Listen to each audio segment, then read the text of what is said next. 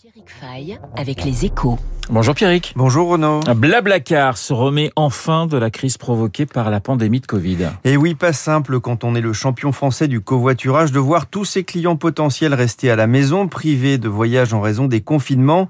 Le groupe né en 2006 a connu deux années noires et n'a dû son salut qu'à un prêt garanti de l'État et à une nouvelle levée de fonds.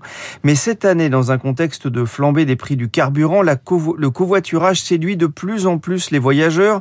Blablacar anticipe une hausse d'au moins 80% de son chiffre d'affaires cette année et il pourrait même le doubler par rapport à celui de 2021.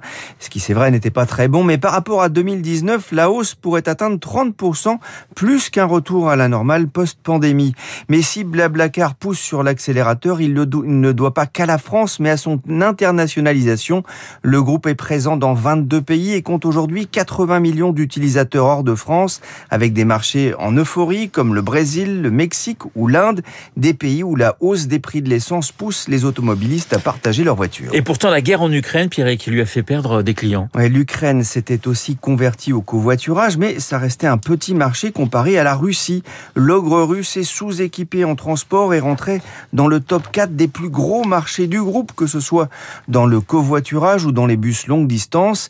Il y était même quasiment profitable, raconte Denis Finsilbert dans les échos.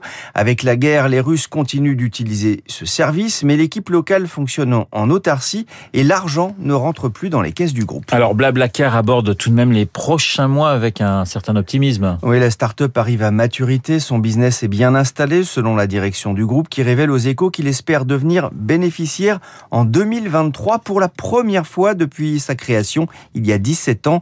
Pour 2022, ce sera plus difficile, le groupe étant dans une phase importante d'investissement.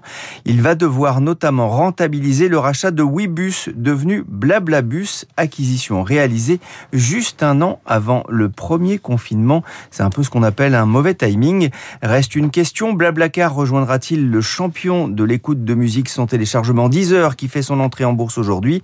Après tout, Blablacar fut la deuxième start-up française à acquérir le fameux statut de licorne en 2015 avec une valorisation dépassant alors le milliard de dollars. C'est pas mal. Le décryptage de Pierrick Fay sur l'antenne de Radio Classique dans une minute. Le journal de 8 heures. Je vous rappelle mon invité à 8h15, Jean-Philippe de Rosier, constitutionnaliste, professeur à l'Université de Lille pour évoquer ce remaniement et ce discours de politique générale que doit prononcer, eh demain, la première ministre Elisabeth Borne. Tout de suite.